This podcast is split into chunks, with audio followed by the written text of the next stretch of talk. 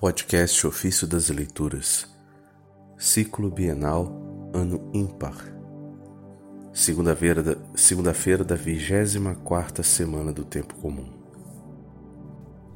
Bendito o homem que espera em Deus. Do comentário sobre o profeta Isaías de São Cirilo de Alexandria, Bispo. Com extraordinária insensatez, o povo judeu pensou que jamais cairia nas mãos dos inimigos e que estes, por sua vez, não poderiam atingi-lo. Acreditava levar uma vida pacífica, sem tribulações, ainda que houvesse ofendido a Deus e chegado ao mais alto grau de impiedade pois que se prostraram diante dos ídolos e erigiram altares e templos sobre os carvalhos e álamos.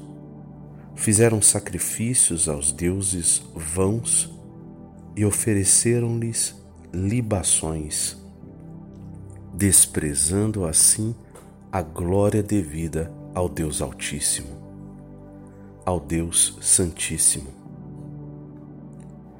Diz o Senhor aos habitantes de Jerusalém pela boca do profeta Jeremias: Não confieis nestas palavras mentirosas. É o templo do Senhor, é o templo do Senhor.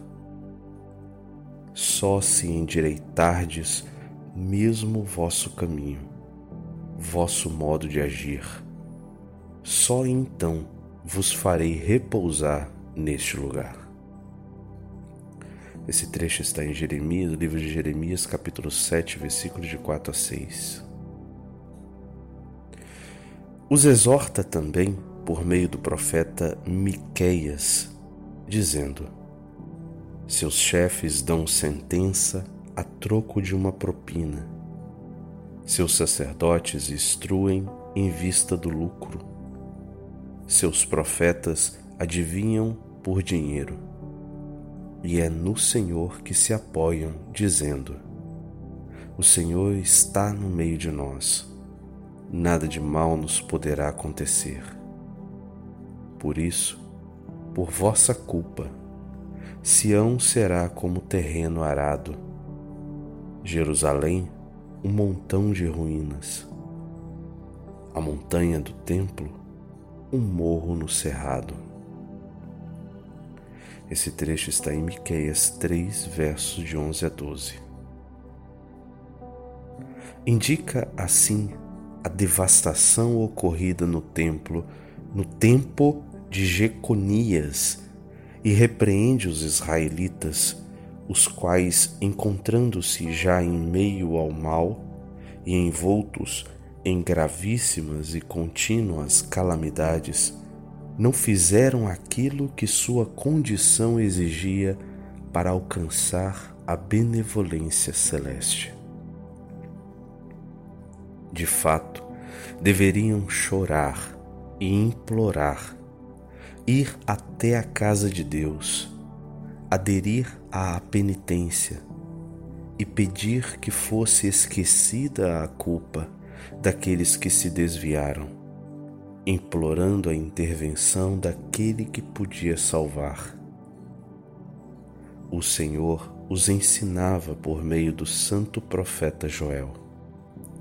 Revesti-vos de saco, sacerdotes, e batei no peito. Lamentai-vos, ministros do altar. Vinde, passai a noite vestidos de saco, servos de meu Deus. Publicai o jejum convocai a assembleia, reuni os anciãos e toda a população no templo do Senhor, vosso Deus, e clamai ao Senhor. Ai, que dia! Esse trecho está no livro do profeta Joel, capítulo 1, versículo de 13 a 15. Dessa forma, era necessário proceder a fim de que se aplacasse a ira daquele que pode salvar. Mas, mas ao invés, soberbos e inchados em si mesmo, não pensaram dever fazer essas coisas e voltaram seu olhar para os lugares altos, contrariamente aos ritos de seus pais e da cidade de sua origem. Via-se luto por toda parte e gritos de mulheres e crianças abatidas pela fome e pela sede. De fato, é inevitável que, que aconteçam essas coisas em uma cidade sitiada. Seria necessário chorar para obter o arrependimento que derramassem lágrimas diante de Deus. Eis, diz, antes de iniciar a batalha, antes de apunhalar as espadas, antes de colocar-se diante do confronto, a cidade ficará repleta de cadáveres.